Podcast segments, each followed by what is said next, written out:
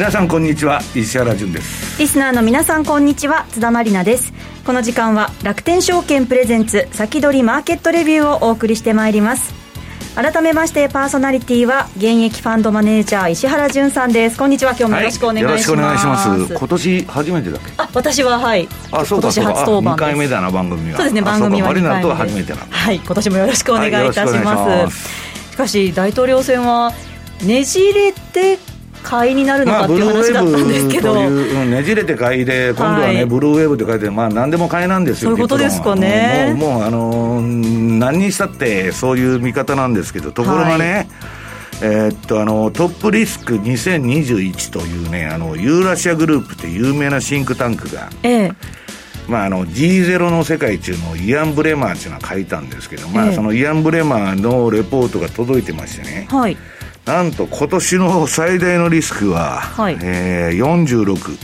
注釈付き46代大統領と。バイデンが、はい、いやまだあのトランプ一応敗北宣言はしてませんから、ね、そうですね。あのしたように見えるんだけど、はい、してませんから。それが1位だと。2位がコロナ後遺症ということでね、はいえー、あれなんですけど、まあ、今日の放送ではね、私、あの、バブルのインディケーターとして、えー、ずっと注目してたテスラの動き。はい。それでね、その、まあ、ここのところ、あの、ビットコインが。大変なことにめちゃくちゃなあの1か月分の相場1日でやるような上げ方とか下げ方になってて、まあ、これがね、まあ、新たなまあバブル指標になってるっちゅうんですけど、はい、まあ、そこら辺の話とかあと、あのー、まあ、この番組で前回土井さんが出た時とか、はい、昨年末、えー、私のまあメルマガとかでも書いたんですけど、えー、金融株。そうですねこれも自社株買いが出るということで注目してたんですけど、えーまあ、ここに来て、わーっと上げてきて、まあ、去年から上げてるんですけどね、はい、さらにまた、えー、加速してると、でまあ、そうこれたとはいえですよ、はい、あらゆるサイクル論者、いろんなサイクルがあるんですけど、はい、そのアナリストがいるんですけど、このね、1月の10日、11、12ぐらいは、はい、そのサイクルが今までの動きがからコロッと変わっちゃうという、転換日に、まあ、あの来てるんですね。まあ、その辺の動きがどうなるのかという話をしていきたいんですけど。はいじっくりとこの後伺っていきたいと思います、はい、さてこの番組は YouTube ライブでも同時配信しています。動画配信についてはラジオ日経番組サイトからご覧いただけます。また番組ホームページからは随時質問などを受け付けています。番組宛てメール送信フォームからお寄せください。それでは番組進めてまいりましょう。この後は今週のゲスト楽天証券経済研究所チーフアナリストの今中康夫さんがご登場されます。この番組は楽天証券の提供でお送りします。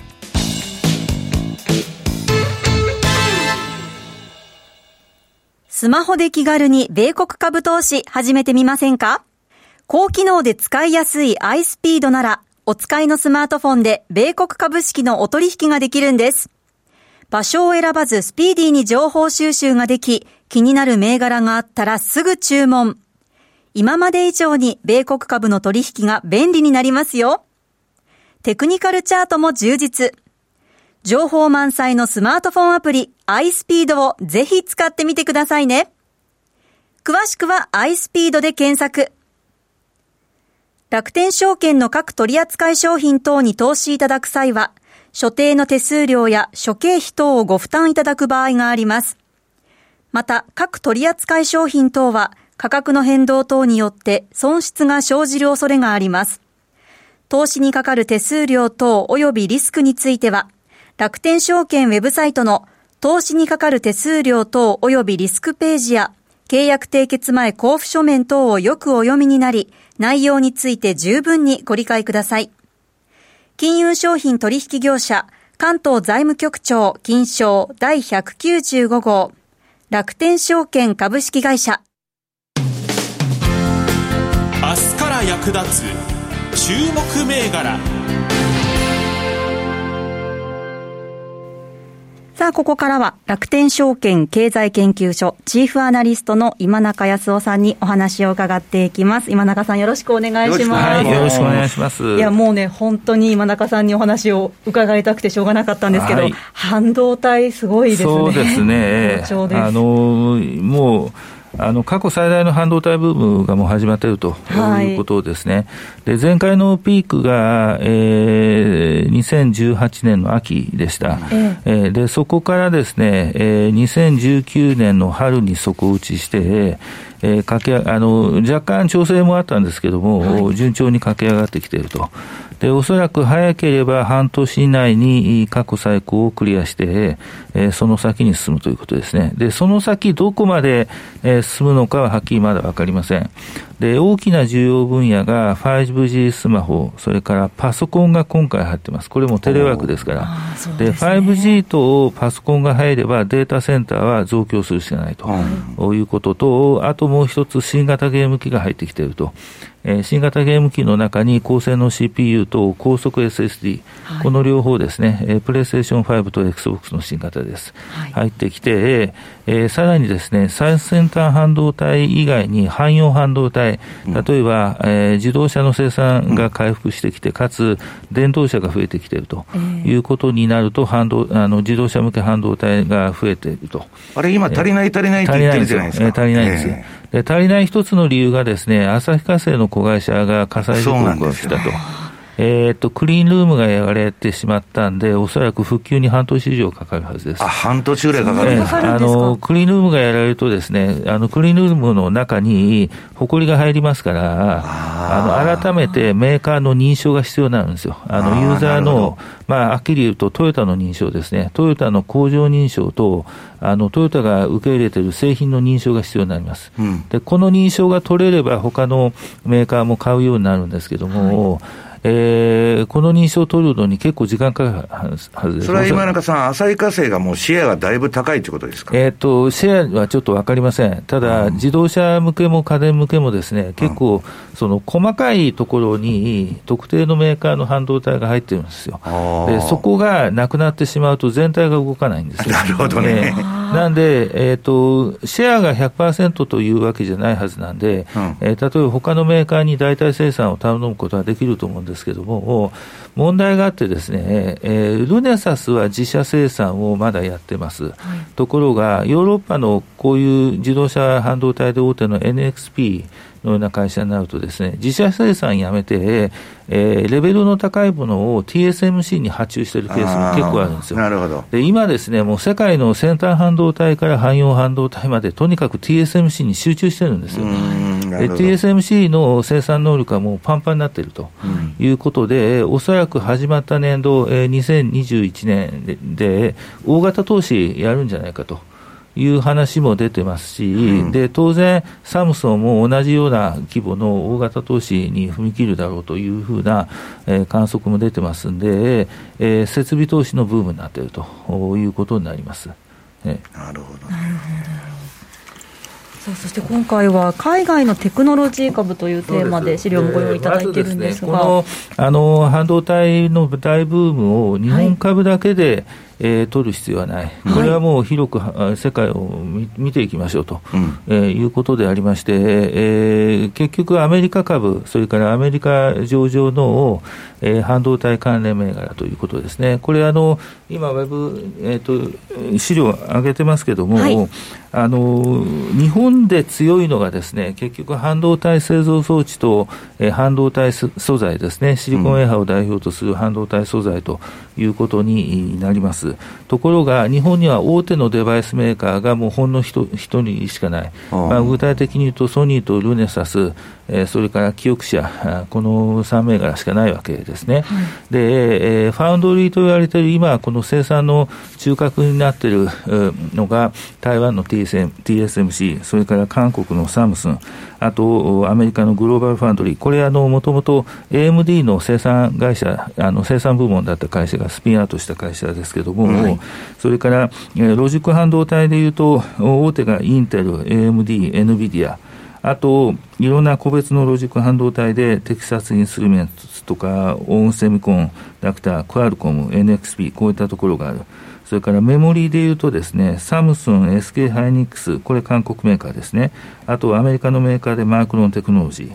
えー、こういったその大手のデバイスメーカーが海外にたくさんある非常に魅力的な銘柄が多いですね。えー、こういったところを投資する、こういったそのデバイスも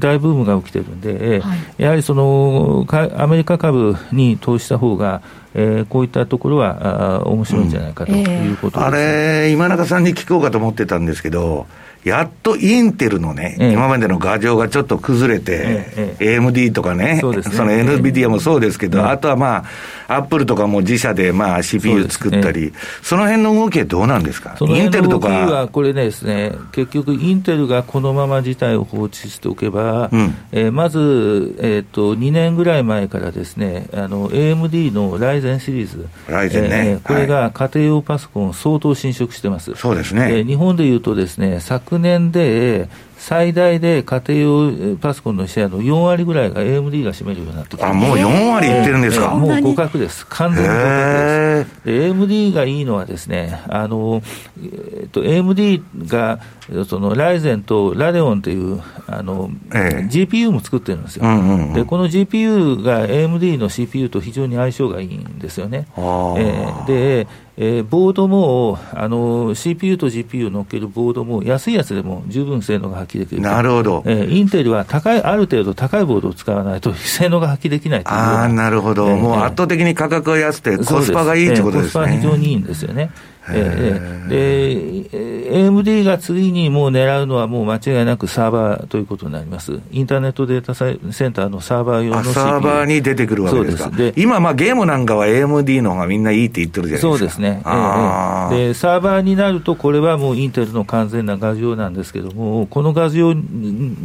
り抜こうとすると、生産部門をもっと増強しないといけない。で、そこに過去3年間、もうずっと手間取り続けだと。でとうとうそのアメリカのいわゆる物言う株主のスタートポイントが所感を組んで、このパフォーマンスにしては給料が高すぎると、経営陣の給料な。んでこんな高いんだと。はい、で確かに。この IMD っていうあ、IDM っていうインテグレートデバイスマニュファクチャーズっていう垂直統合型一つの会社で設計、開発、えー、それから生産、マーケティング全部やろうというのが、えー、インテルと、えー、サムスンですね、これはもう古いんじゃないかと。あえー、あの最先端については、もうあの他に発注してもいいんじゃないかと、ファンドリーに発注してもいいんじゃないかというような話が出てきてますし、ちょうど半年前、インテルの第二四半期の決算説明会の時でも、一部発注するかもしれないと、そういう話が出てるわけですね。じゃあ、ようやくインテルの独占がもう崩されてきたっていう時代に入ったってそうですね、このままいくと、まず AMD にパあのパソコンやられて、それから、えっと、NVIDIA が今度、アームを買収する。で、えー、さあの、ま、あの、アップルの M1 という、はい、えーえー、自社生産で、T、あの自社開発で TSMC が、えー、生産している最新型のパソコン用の CPU があります。で、これは ARM ベースのアーキテクチャ使ってるわけですよ。うん、それから、あの、今、報道で出てるんですけども、マイクロソフトが Surface PC 用のあの CPU を自前で作ろうとしていると、うん、これも ARM ベースなんですよね。と、うん、いうことは、NVIDIA が ARM に買収すると、まあ、値段が値段なだけに、本当に大丈夫かという観測はあるんですけども、ど。それによってですね、パソコンとサーバー用のを、その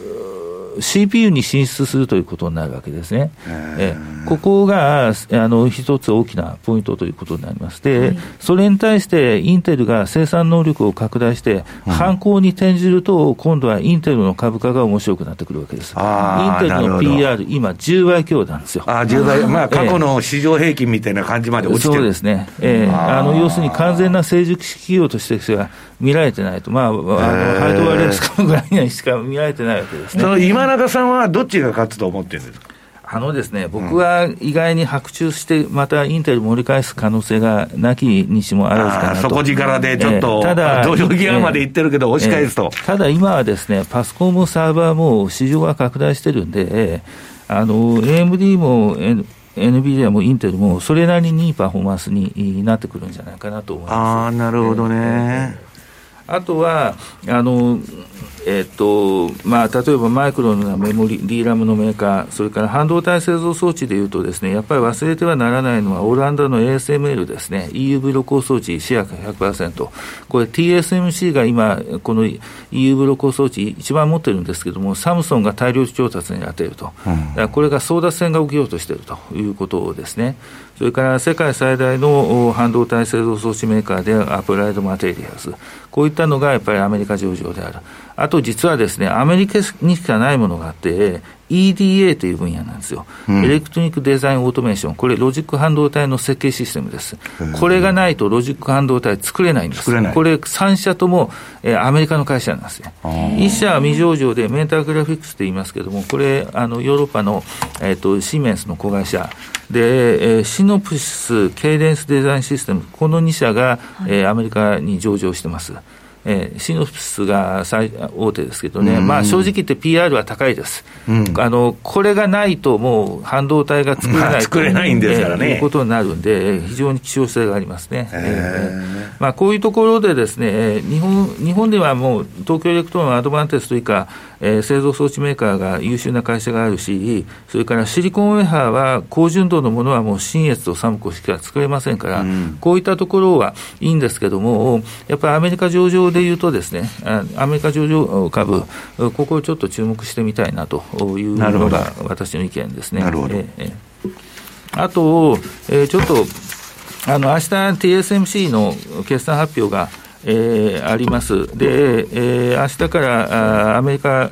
株、まあ、今週からですけれどもね、えー、順次、説明会、あの、決算発表あるんですが、あの、アメリカの大手 IT 企業もちょっと若干見ようとはあしてます。まあ、ただちょっとですね、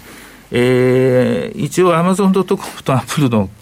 えー、レポート書いたんですけども、はい、ちょっとなかなかやばい感じがやばい感じ、えー、あのパーラーで SNS ありますよね、要するに暴力的表現も容認して、バンバン載せていると、あれをアマゾンの AWS っていうクラウドから追い出しちゃった追い出しちゃったと、それからアップルもアップストアで、えー、ダウンロードできなくなった、グーグルもそうしたとい。うことで、これは言論言論の自由を犯すものだというふうに言う人たちもいますから、ちょっとここ、火種に、うんえー、多分なってる難しい問題ですよね。難しい問題ですね。非常に難しい。問題です。これ、あの、アップルもアマゾンもグーグルも自分たちは規則に従ってやったんだというふうに言うんですけども、うん、あのドイツとかフランスからはちょっかい入れられてますよね、えー、えー、ね。あの、要するに大手の IT メーカー、あるいはそのオーナーが、気に食わないものは排除しできるようになってしまうじゃないかと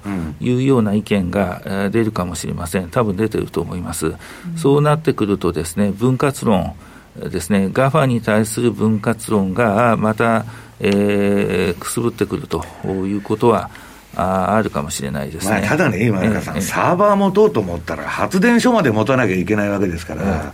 新規参入の壁っていうのは相当高いですよね、新規参入のか、あのですね、例えばクラウドサービスでいうとですね、うん、今、えー、世界でいうと、アマゾン、アマゾンウェブサービス、これがトップシェアで、大体市場の半分ぐらいです。うん、えー、それから、えー、グーグルがあって、マイクロソフト。があって、IBM があってという形なんで、競争は競争であるんですけども、そのやっぱりそのトランプさんとこういう大手 IT 企業と完全にガチンコの喧嘩になっちゃったんで、うんうん、結局自分たちの意見に合わないだったら、そのいろいろ、そのそういうアプリは載せないと、通信手段も提供しないという話になると、これは一体どうなのかと、当然、そのあの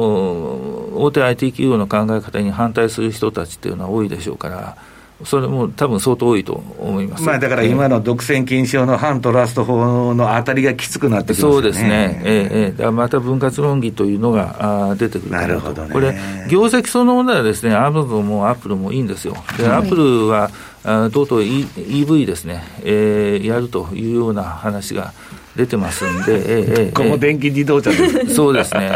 まあ、でもね、電気自動車って結局、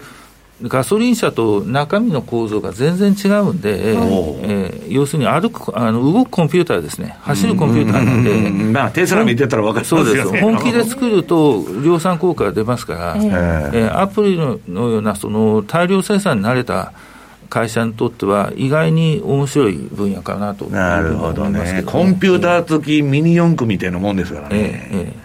まあ、こういったところがですね、やっぱりその日本で世界、世界中でそのビジネスやる大手 IT 企業っていうのはないんで、うん、こういうところはやっぱり、まあ、選別しながらということになるんでしょうけどもね、やっぱりアメリカ株の魅力なのかなというふうには思います。なるほど。はい、わかりました。ここまで今中さんにお話を伺いました。ありがとうございました。はい、ありがとうございました。以上、ウィークリーマーケットレビューのコーナーでした。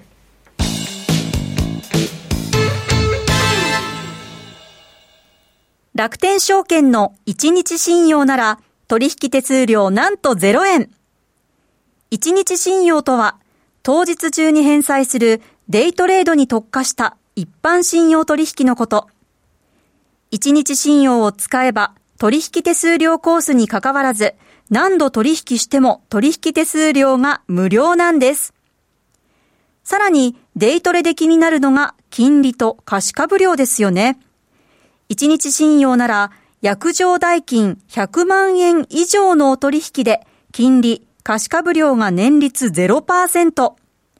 約定代金が100万円未満の場合でも、年率1.8%と低コストでお取引できます。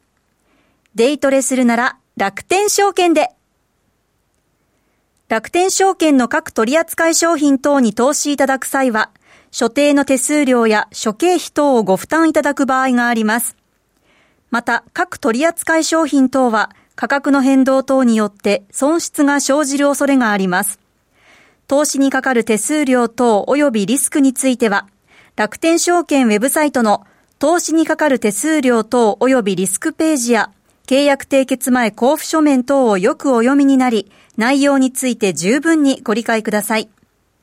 金融商品取引業者、関東財務局長金賞第195号、楽天証券株式会社。石原淳の相場の肝。さあ、このコーナーでは、現役ファンドマネージャー石原淳さんにこれからの相場の肝について伺っていきます。はい。まあ先ほどのね、あの、ユーラシアグループのレポートのあれからすると、イントロダクションとか導入部でね、何書いてるかというと、はい、2021年の冒頭、米国は世界の先進民主主義国の中で最も強力でありながらも、最も分断され、かつ最も経済的に不平等な国ですと。その米国の最も強力な競争相手の中国は、国家資本主義、まあ私は昔から言ってるんですけど、国家資本主義で強権的、そしてテクノリテクノロジー監視社会であり、ね、G20 の多くの国から不信感が高まる一方だと。で、ドイツと日本は、より、まあ、それらの、まあ、中国とアメリカに比べたらより安定はしているものの、はい、えー、何十年ぶりに現れたよ、うん両国のリーダーが、まあ、退任と、まあ、安倍さんも辞めたりね、えー、うんぬんしていくと、まあ、リーダーが変わっちゃうわけですよ。そういう中でね、まあ、非常に不安定なね、えー、時代を迎えるんじゃないかと。うんいうことでね。はい。で、まあ、先ほどマリナルが言った、えー、ねじれだからね、はい、えー、買いなんだと、はい、再々言っとったわけですよ。そうですよね、昨年はずっと。で、ねじれ、ねじれではなくなって、ジョージアで、はい。右席民主党が取ったから、ブルーウェーブだと。そう、カマラ・ハリスが投票したら、まあ、民主党勝ってね、はい、ブルーウェーブだと。ブルーウェーブだったら売りじゃんね。今まで買いだってそういうことだと思ってたんです、私。いや、ところがまあ何になっても買いになると。結局、ね、ウォール街っていうのはそういうとこなんですよ。えー、ね。3年ぐらいしかいないんですから、みんな。はい。で、その間に、まあ儲けたいと。で、もう強気で満玉張ってね。全ポジション全部買うんですよ。で、それでたまたま当たったら、はい、ね、マリナルすごいボーナスもらって、はい、私はフロリダでもう引退して一生遊んで暮らすわけですよ。で、たまたま外れたところで、はい、会社が損するだけじゃないですか。そうですね。うん。だから何のリスクもないわけですよ。はい。だからまあそういう、ものすごいボーナスもらえるとかね、そういうインセンティブがある限り、えー、常にもうめちゃくちゃなレバレッジかけてバブルをね、えー、バブルになっちゃうと。うん、そそうでしょ？だって細く短くね、私は今年は3%でいいですと。ゼロ金利の世の中から、だから細々く、えー、30年ほどやっていきたいと。はい、そんな人はあの世界にはいないんですよ。ね、細く短くやろうなんていうような人はいないと。で、その中で、まあ、あの、強欲の代表というと、まあ、アメリカはね、金融資本主義でここ何十年食ってきましたから、えー、まあ、大手の金融機関ですよ。はい、でね、昔はね、大手の金融機関って言ったってね、マリナルね、そらね、奥の給料取っとるやつはそんなにいなかった。はい。本当に。ええー一部花形トレーダーとかいてね、私の友達でもいたんだけど、もう給料が高すぎて銀行にはいられないから、お前独立してくれって言われて、で、ヘッジファンド作って、その銀行の金をまあ外で運用するみたいなスタイルがあって、はい。あの、そいつ、サッカーのロナウディーニョの隣の家に住んで、そこでディーリングやってましたからね。すごいところですね。いえ、リーマンショックで吹っ飛びましてですね、すべ てを失ったと。はい。まあ、皆さん、相場の世界にはね、私はツイッターであの、ニーダーホッファーさんが最近あの、YouTube やってんで、はい。ニーダーホッファーっていうのは昔ね、世界一のトレーダーって言われてる。はい。で、毎年ものすごいパフォーマンス上げて、で、ジョージ・ソロスのとこで運用してたんだけど、儲かっとんのに、辞めた唯一の人間なんだって。で、自分で独立してやってて、で、神様、仏様、ニーダー・ホッファー様と言ってたんだけど、はい、まあ、90あれ何年でしたか、えー、っと、7年でしたか何でしたか、あの、アジア危機で全部吹っ飛んじゃって、はい、で、そこからまた不死鳥のように蘇ってくるんですけど、はい、で、またやられちゃったみたいなことでね、相場の世界はね、皆さんね、神様なんていないんです。人間がやってるんですから。だからね、まあ必ず相場中の落とし穴があるということなんですけど、まあそうは言いながら、あの、クリントン時代からね、うん、ちょっとバブルのやっぱりあの雰囲気が業界全体にあったんですよ。はい、あの、最初のクリントン政権。まあ、あの、ヒラリーが8年間やっとったっていう話もあるんですけど、クリントンちゃんはモニカ・ルインスキーと遊んどっただけでね。で、まあ、そこからオバマになったと。はいはいで、オバマ時代にね、アメリカって貧富の差がすごい広がった。で、1%のやつが、その富の半分抱えちゃうみたいな世の中が出来上がったんですよ。はい、で、特に金融機関に至っては、ストックオプションって言ってね、えーまあ自分で役員会で 自分で自作自演で決めるんです。はい、ストックオプションを渡すと。末端の平社員なんかもらえませんよ。はい、ね、せいぜいマリアーに3株ぐらいやっとけやと いう話でね。はい、で、役員だけごそっともらうわけ。はい、まあどこの会社もそうですよ。で、それでね、えー、っと、株を上げようと思ったらいろんな、まあ業績伸ばすとか、はい、いろんな方式があるんだけど、はい、一番簡単なのはアップル。はい、アップルは去年だったか一昨年か。